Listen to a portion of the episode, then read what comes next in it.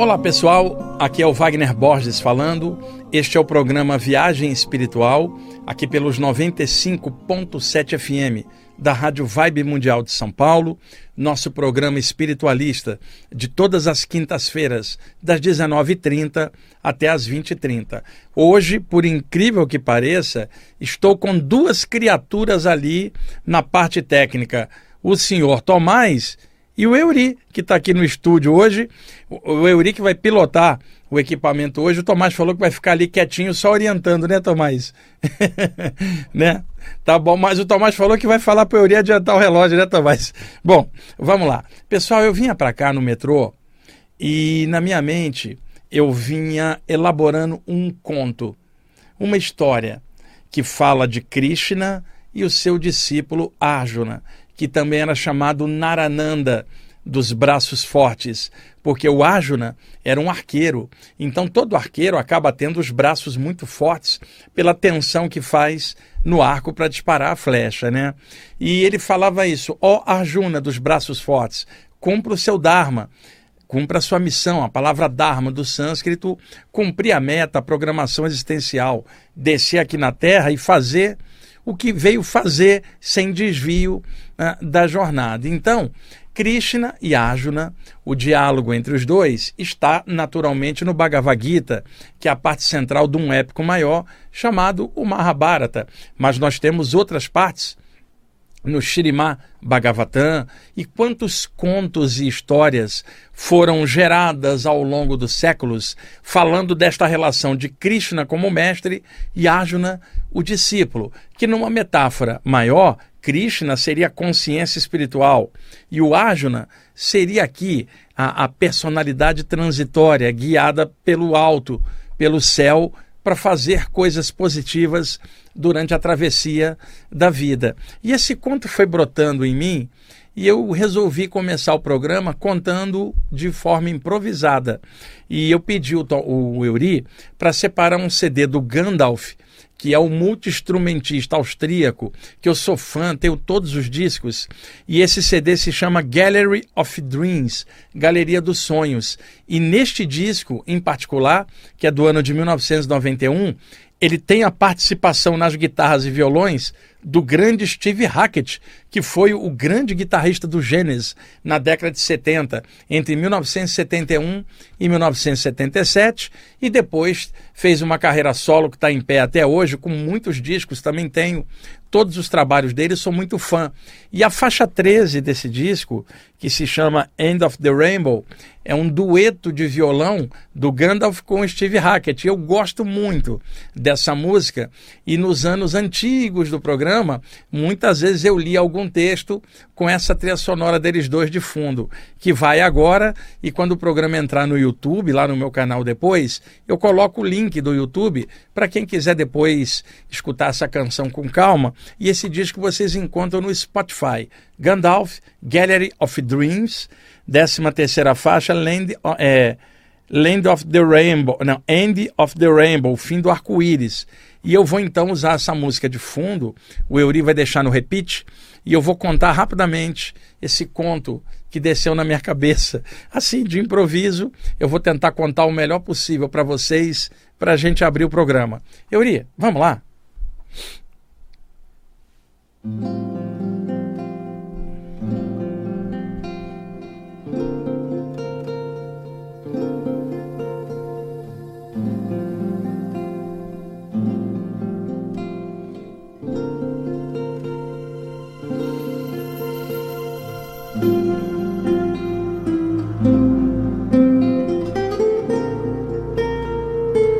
Certa vez, Arjuna saiu do seu corpo e foi até o Parque dos Devas. E de lá, eles o arrebataram e o levaram até os planos mais altos, até Krishna.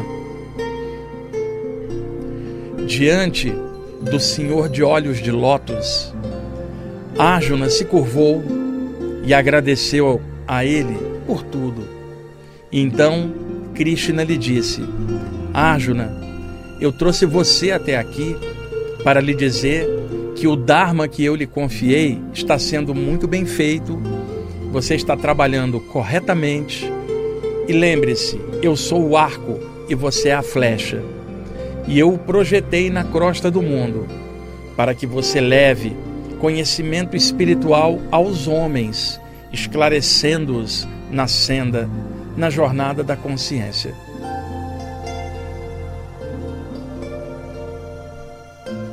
Você está trabalhando bem e cumprindo o seu Dharma, mas eu quero lhe dar outra missão, mais especial ainda. Às vezes, você fica triste diante do materialismo exacerbado dos homens, diante da ingratidão do mundo ou da cegueira consciencial que leva os homens à violência, à mediocridade e a tantas coisas infelizes que somente acarretam karmas dolorosos que se seguirão em vidas futuras. E você muitas vezes se sente machucado por isto. E eu lhe dou agora uma nova missão.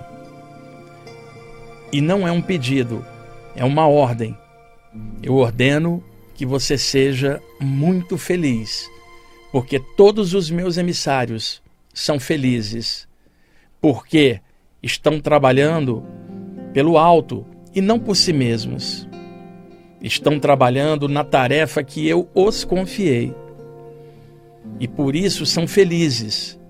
Então, diante da dor do mundo ou do ceticismo exagerado, simplesmente pense em mim e ganhe forças novas alegrias dentro do seu coração, para você caminhar melhor na consecução do seu Dharma. A chave do seu tempo de vida está guardada no meu coração. E só eu sei qual é o seu tempo.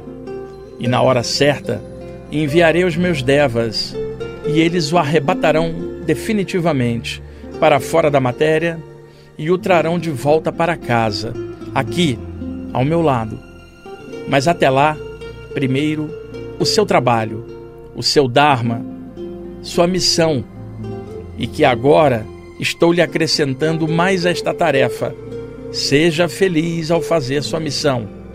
Não é somente fazê-la, é se sentir muito alegre, completo por isto. Agora, retorne ao seu corpo e se lembre desta ordem. Seja muito feliz, Arjuna, dos braços fortes. E então, dizem os rishis da velha Índia, que Arjuna, ao retornar ao seu corpo, sentou e meditou profundamente nas palavras do Senhor dos olhos de lótus. E no dia seguinte lá estava ele, esclarecendo, ajudando e cumprindo o Dharma que Krishna lhe confiou. E dizem os rishis que uma nova alegria permeava o seu semblante. Certamente a alegria de Krishna. E então ele foi fazendo o seu trabalho, até que um dia Krishna o levou de volta para casa. E este é o conto que eu tenho para vocês hoje. Desceu na minha mente dentro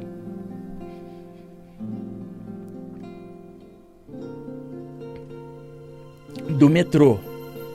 E eu quis vir para cá e antes de iniciar o programa contar para vocês essa história.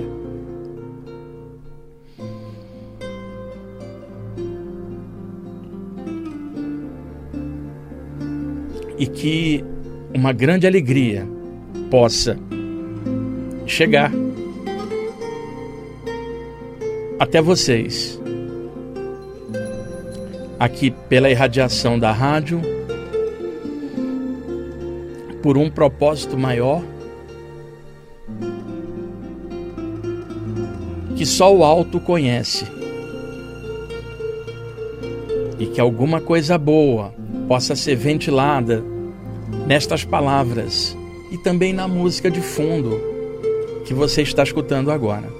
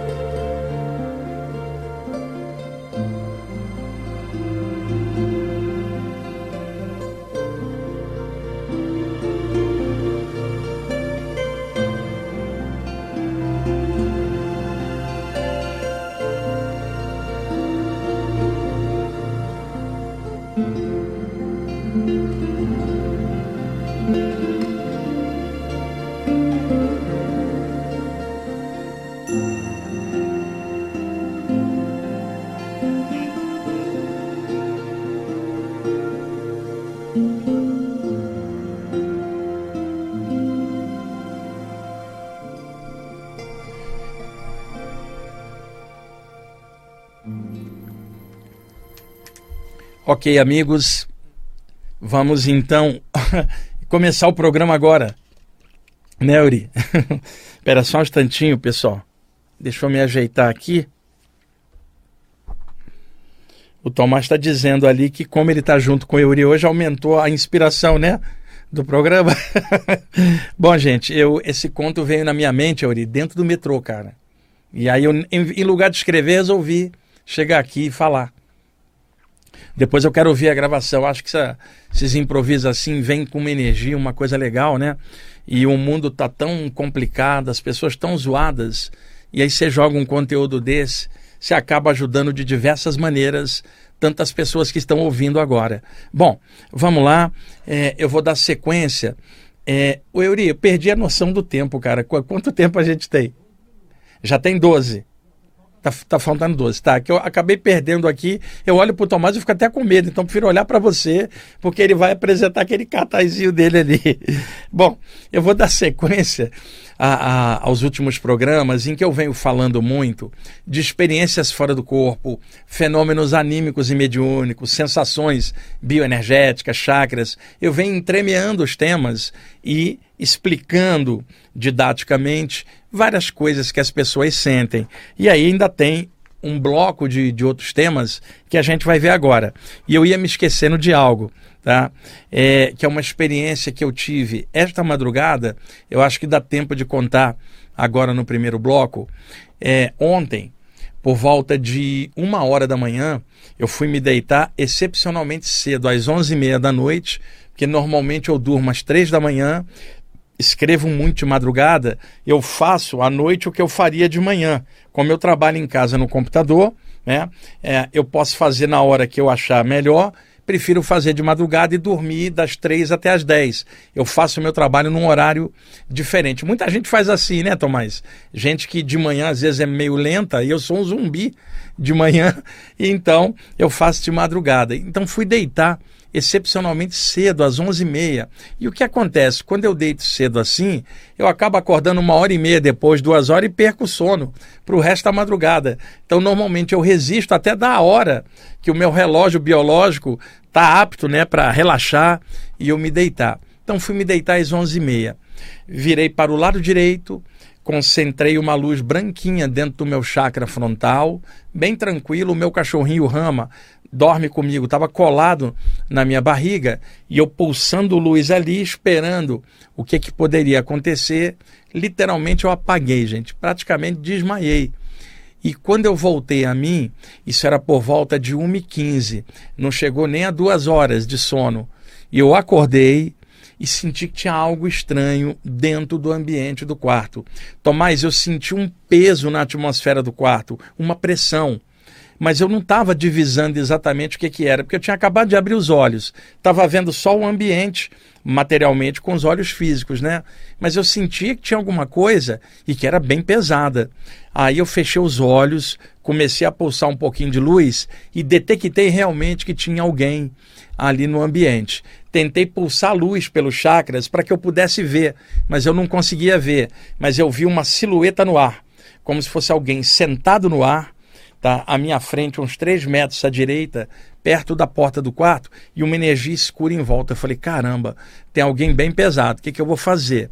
Vou sair daqui, vou sentar no sofá do outro quarto, e aí, já mais desperto e consciente, vou dar um super passe aqui em casa, vou encher de luz o ambiente, e o que quer que seja que esteja aqui, que seja encaminhado para a luz, que seja feliz, que encontre algum rumo positivo para a consciência cósmica.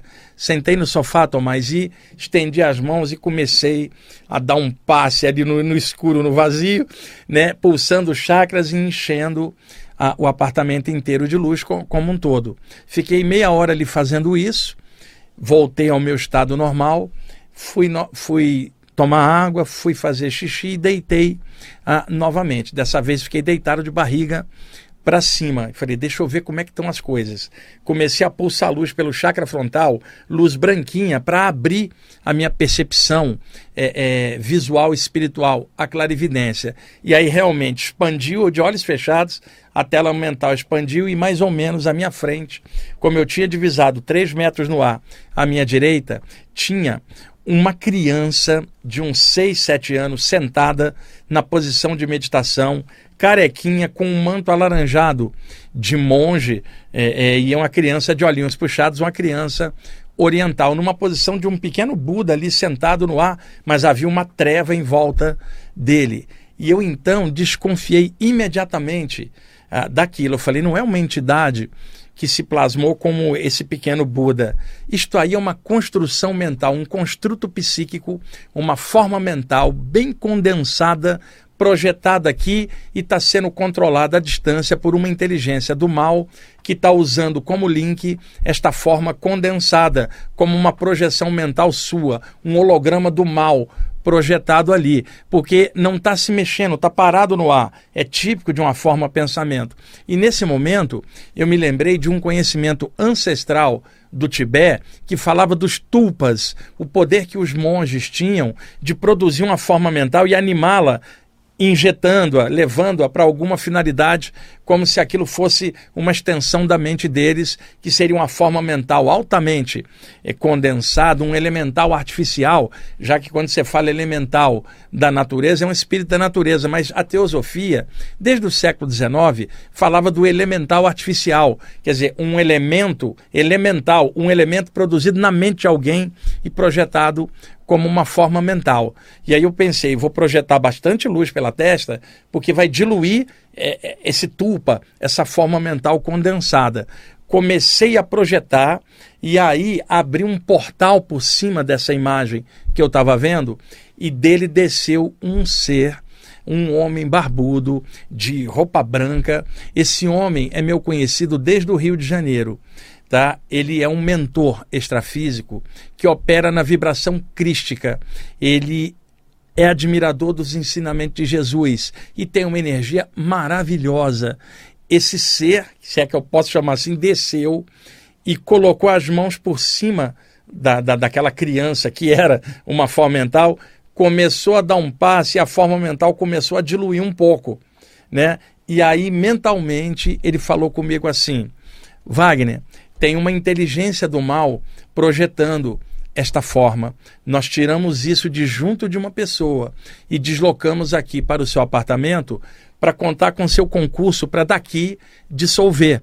E aí eu falei assim, mas você vai dissolver essa forma e o cara que está lá no, no astral inferior em algum lugar con controlando isso. E aí ele falou para mim: Pois aí é que tá, você está servindo de isca espiritual. Ao puxar essa forma para cá, como a entidade está ligada a ela, eu vou passar essa forma para outro plano, eu não vou diluí-la inteira. Eu só estou amortecendo energia, vou passá-la para outro plano, e como há filamentos energéticos ligando essa forma à entidade que está projetando-a, na hora que eu passar lá para outro plano, a entidade vai ser arrastada, porque está ligada também para outro plano, onde já há uma equipe esperando para um trabalho de desobsessão. E aí ele deu um sorriso, gente, puxou aquela forma mental para dentro daquele portal e falou uma última coisa mentalmente para mim. Wagner, não se esqueça, não é só energia projetada, é amor, é sentimento. E quanto mais pesado for a coisa, quanto mais trevosa, mais amor mais luz, mais sentimento positivo, né? E, e falou assim: muito obrigado pela sua ajuda e agora nós vamos continuar o trabalho do lado de lá. E passou a forma da criança para o lado de lá emergiu dentro daquele, daquela luz e sumiu. E eu sabia que à distância o criador daquela forma estava sendo arrastado para cima, para um outro plano também, porque ele não percebeu que ao criar a forma e ejetá-la, ele estava ligado a ela. Então é claro que ele podia estar tá ligado e afetar alguém, mas lá na outra ponta, se alguém soubesse, poderia afetá-lo também. Que era isso que esse mentor ligado à vibração crística estava me mostrando. E aí, logo depois, eu fiquei tranquilo, né? Levantei novamente, sentei no sofá do quarto e fiz uma meditação. Agradeci ao alto pela oportunidade de ter tido essa experiência, mais uma, dentre tantas outras aí, em anos de desobsessão. E aí depois fui deitei normalmente, e aí a minha noite foi normal.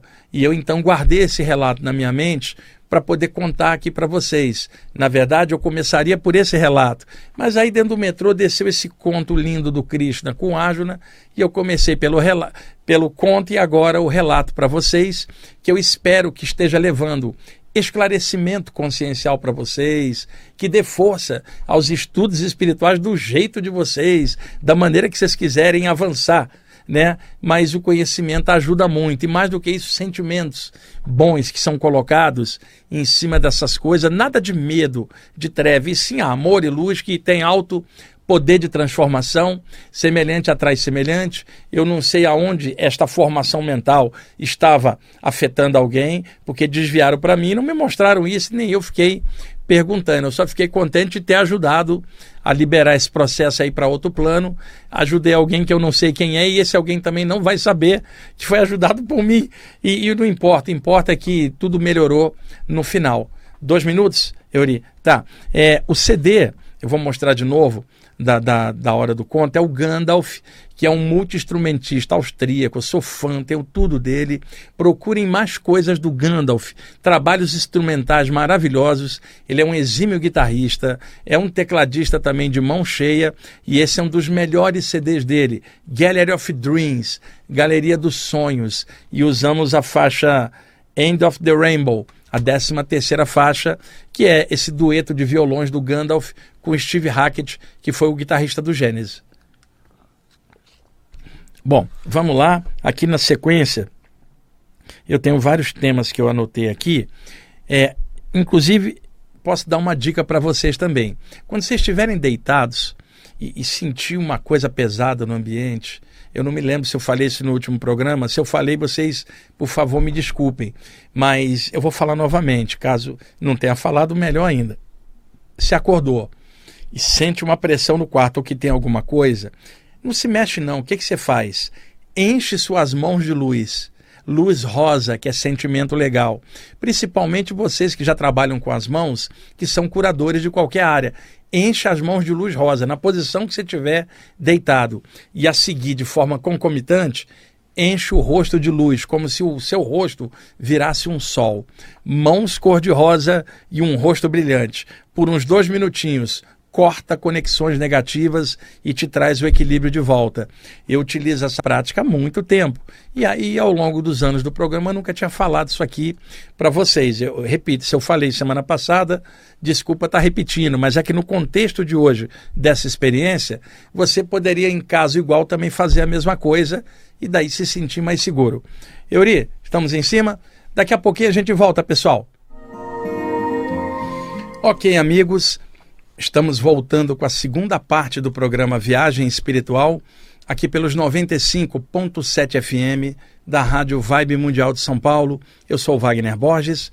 Vamos dar sequência aí neste segundo bloco a temas variados, anímicos, mediúnicos, projetivos, energéticos, onde eu vou clareando um pouquinho as sensações de vocês e os fenômenos que rolam. Bom, tem uns 15 dias numa reunião espiritual com o meu grupo, um mentor hindu se aproximou e telepaticamente conversou comigo, mentalmente eu ouvia, e ele projetou na minha mente uma imagem para que eu entendesse um mecanismo de assédio espiritual que está muito presente nos dias de hoje, porque nós estamos ainda num pós-Covid que ainda não estamos totalmente recuperados como sociedade.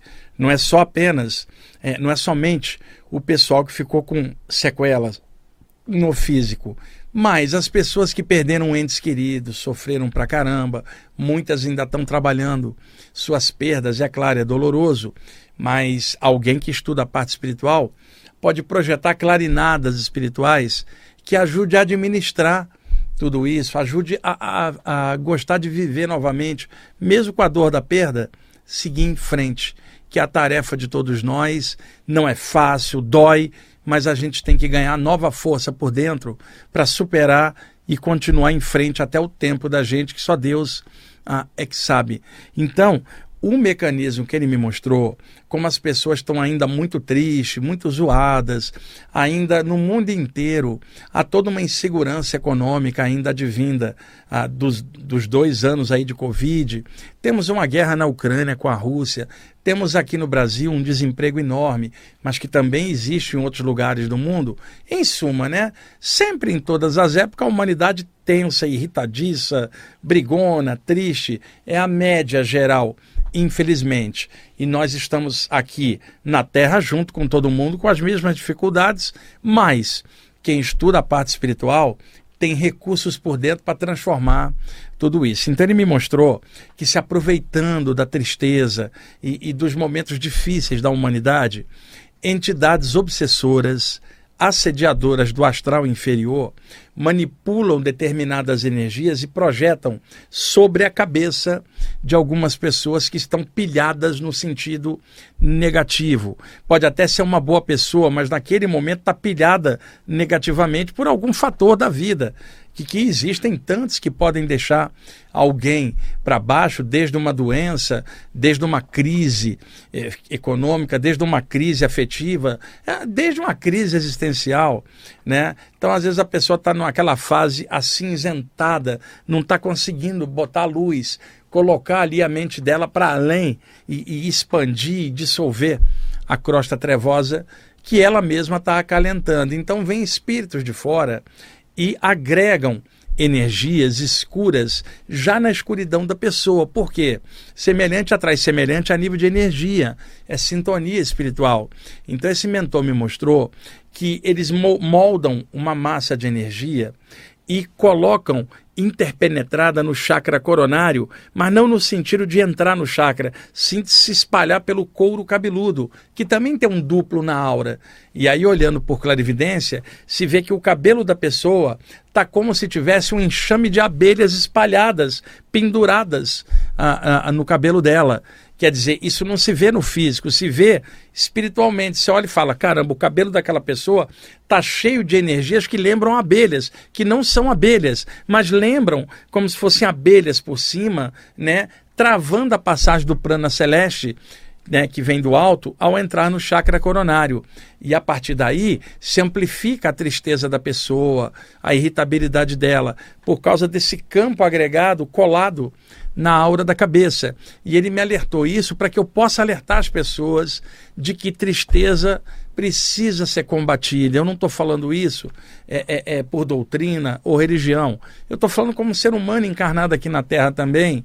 A tristeza, pelo motivo que for, ela não pode continuar porque senão a consequência dela é um rebaixamento do campo energético. A energia da aura fica opaca, obscurecida, e isso permite a entrada de energias pesadas por parte de entidades que patrocinam as obsessões coletivas. E um desses mecanismos é colocar como se fosse uma peruca energética na pessoa, como se fosse uma peruca de abelhas, né, ali para travar a pessoa. E esse mentor me mostrou um monte de gente que estava assim.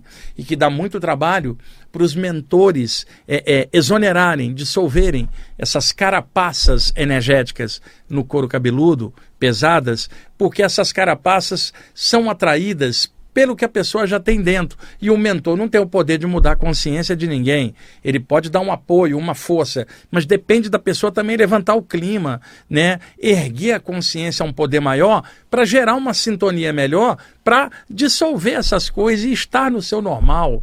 Tá? Nós somos espíritos, seres celestes, encaixados na matéria temporariamente.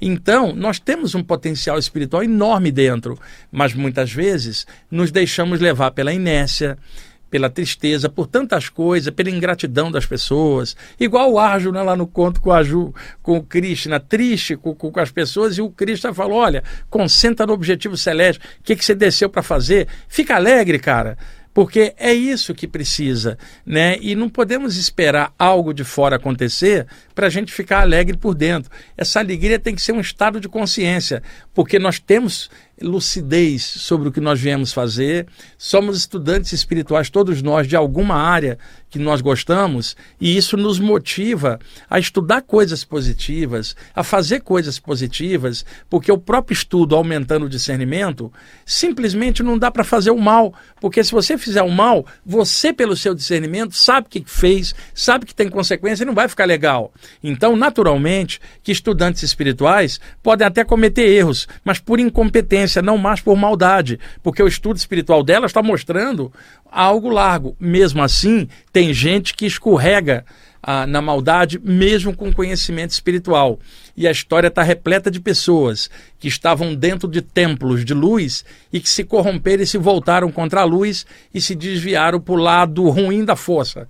Né? A história está repleta de exemplos. Então, mas na base, qualquer estudante espiritual que esteja com seriedade, estudando, trabalhando, frequentando suas reuniões, vibrando suas preces, mantras, luz, o que quer que seja, essa pessoa tem motivo já para ter uma alegria, porque ela tem esses recursos que conseguem transformar as coisas. E essas pessoas não estão isentas de problemas de todos os níveis iguais a todo mundo. Elas estão na Terra. O que eu estou querendo dizer é que existe um potencial de transformação enorme por causa do estudo espiritual. A pessoa sabe o que é um chakra, sabe que ela pode pulsar luz num chakra tá? Ela conhece o tema, fala, tá meio estranho, deixa eu pulsar a luz. Ah, meu ambiente está escuro, deixa eu irradiar a luz com as mãos. Ela tem esse recurso, que a maioria das pessoas, é, é, por não estar tá estudando isso, não consegue. Então, por que, que ela está apagada se ela tem esse poder da luz? Nas mãos, nos chakras. Por que, que ela se deixa submeter a, a climas ruins?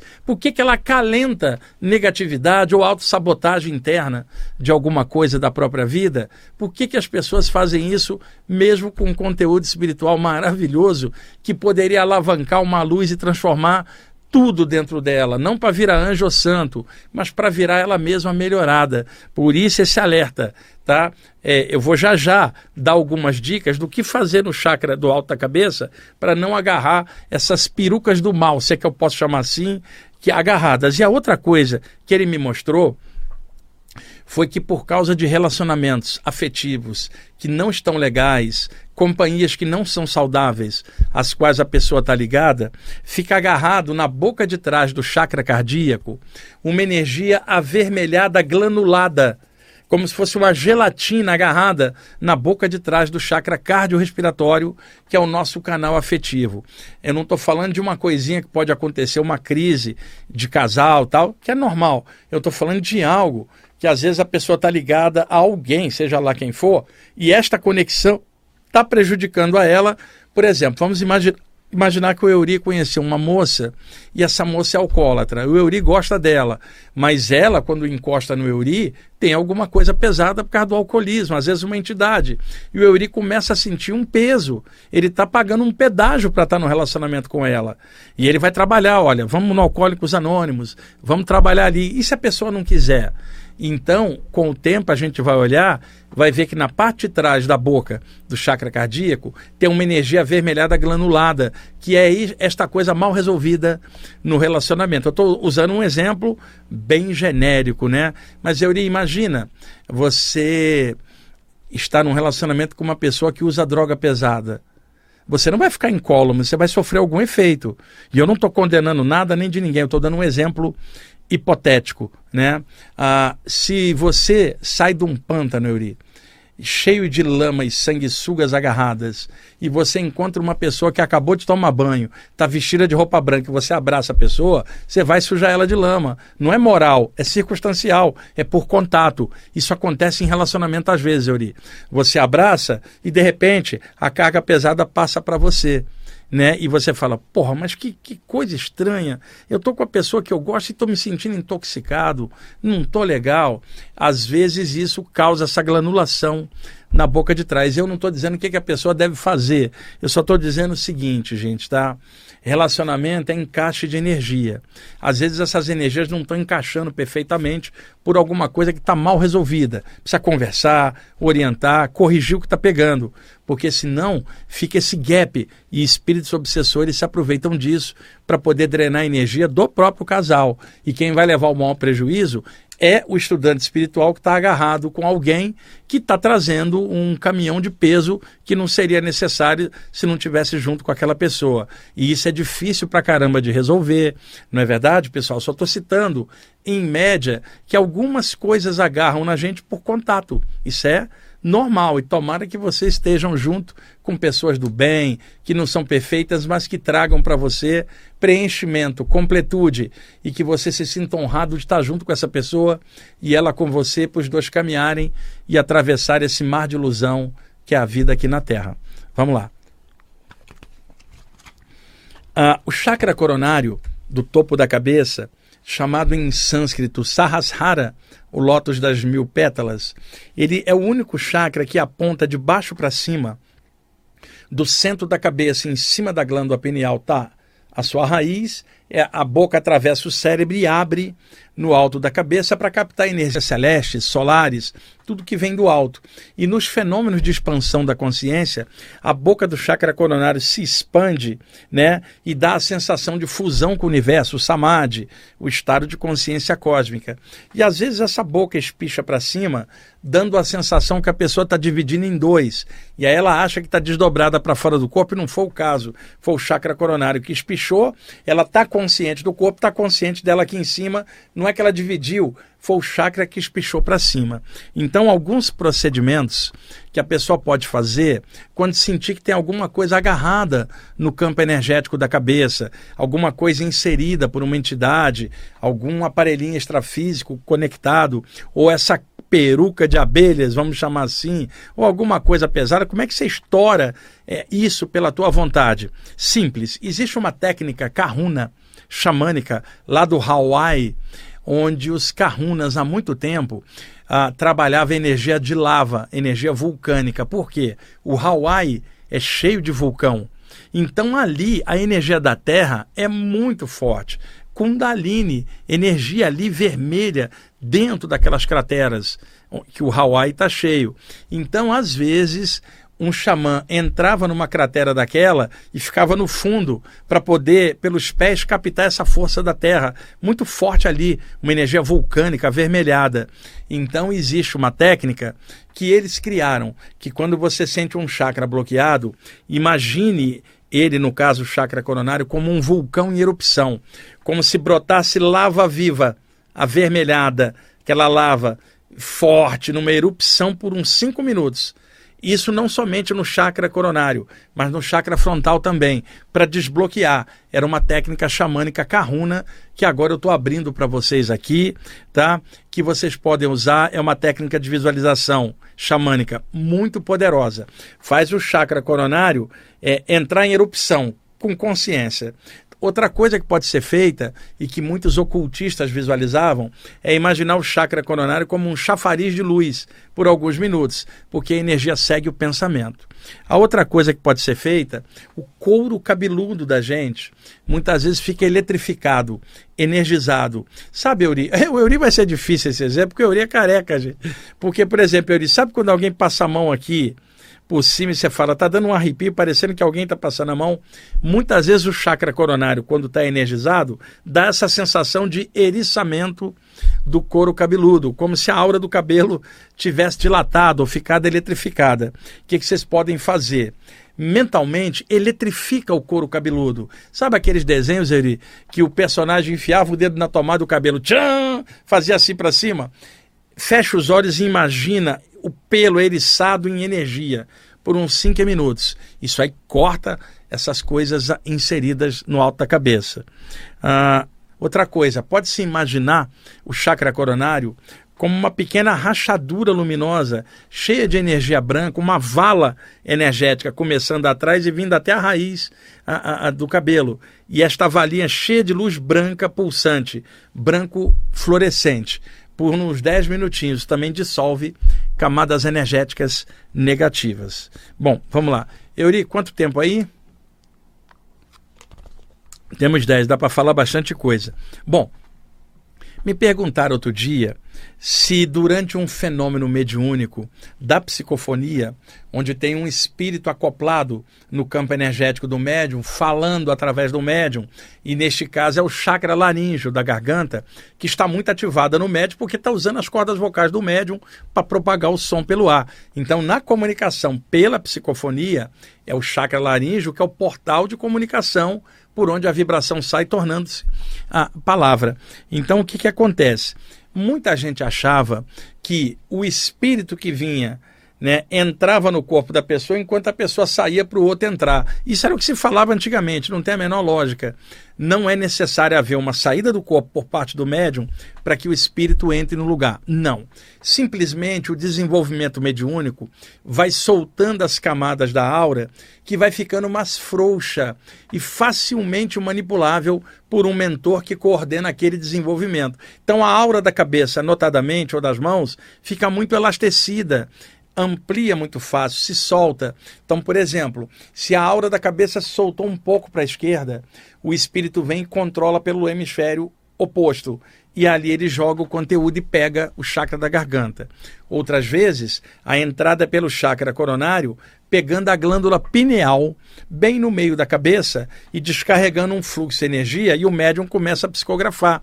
Tem também o controle no chakra humeral, na cabeça esquerda do pulmão, né, no pulmão esquerdo, bem na parte alta, mas para psicofonia mais espacialmente conectada, enquanto que o terreno das ideias, para psicografar, escrever, entra pelo alto da cabeça, pegando a pineal e descendo até o centro braquial e controlando o movimento. Em nenhuma dessas condições, o médium está fora do corpo, está ligeiramente solto. Para fazer uma brincadeira, uma analogia, é como se uma pessoa que não tivesse desenvolvido a mediunidade tivesse mais colada no corpo, enquanto que uma outra mais solta, vamos dizer assim, tem quiabo na alma, escorrega fácil.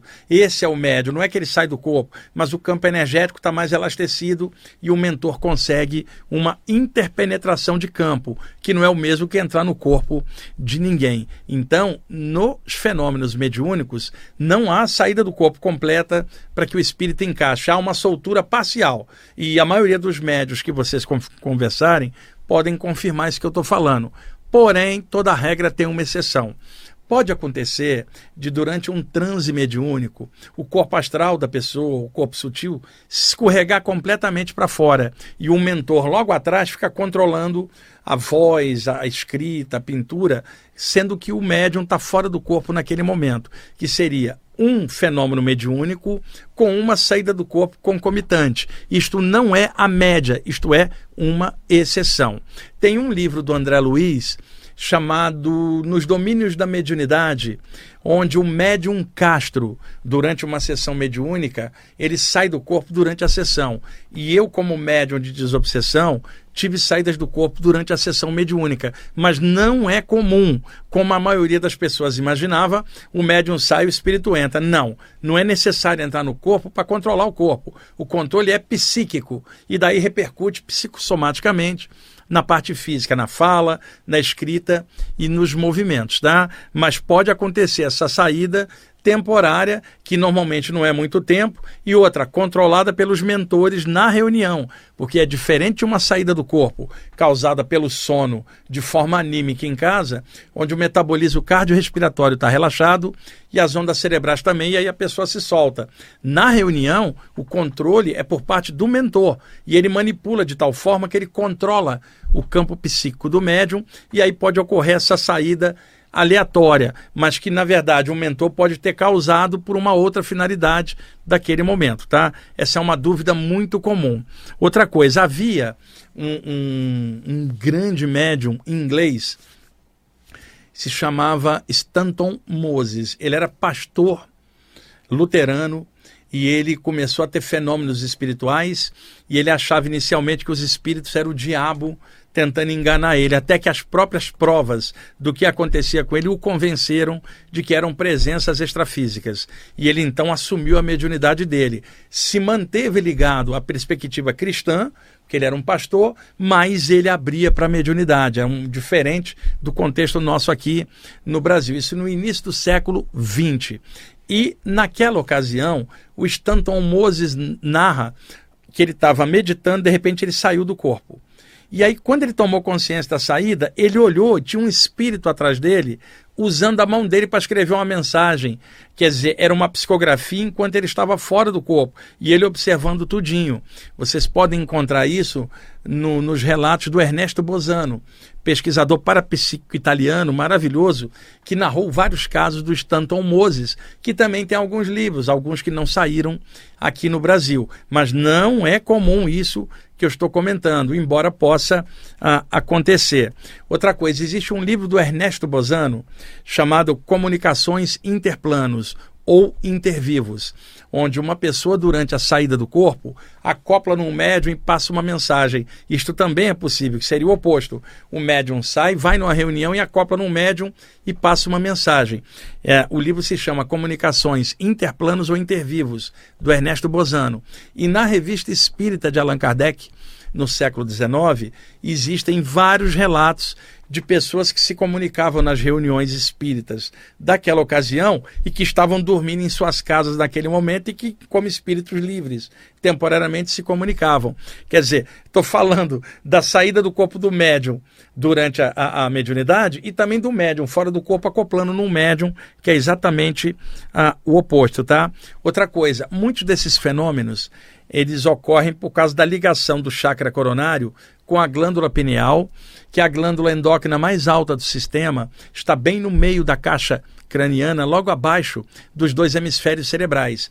Puxando uma linha reta do topo da cabeça para dentro, vai incidir na glândula pineal, também chamada de epífise. Um pouco abaixo e à frente dela está a glândula hipófise, chamada de pituitária, que está ligada com o chakra é, frontal. Muitas vezes esses dois chakras funcionam em conjunto e as duas glândulas em conjunto e a cabeça inteira se ilumina, parecendo que se transforma num sol, que é uma coisa maravilhosa. Aí nada pesado vai conseguir ficar agarrado nesse campo brilhante. E o André Luiz, num dos livros também da série Nosso Lar, descreveu a glândula pineal, sendo que ele era médico. É o livro Missionários da Luz, capítulo 2, onde ele descreve a glândula pineal de um médium durante o fenômeno mediúnico. E outra coisa, dentro da AMORC, a Ordem Rosa Cruz Clássica, tem várias literaturas falando de glândula pineal dentro do contexto hermético da Ordem Rosa Cruz, com conhecimento que remonta ao Velho Egito, onde se falava nisso nas iniciações. Mas também temos esse conhecimento entre os iogues da Velha Índia e os mestres taoístas da Velha China. Apenas nada disso era passado em aberto. E hoje se fala muito de pineal na internet, mas o lance não é a pineal, chakra coronário, que anima a pineal, energiza a pineal. E quando alguém desencarnar, a glândula pineal vai virar pó no cadáver. O que, que vai sobrar com você lá fora? O chakra coronário, que é a parte energética, a parte real, que anima, por consequência, a glândula pineal.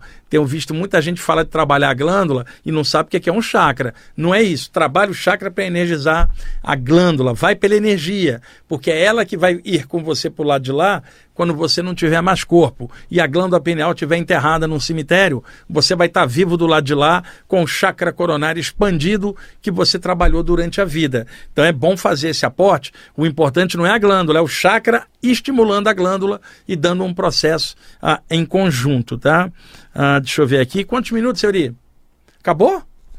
Adiantou o relógio? Adiantou, né? Tá bom. Ficou com medo do Tomás?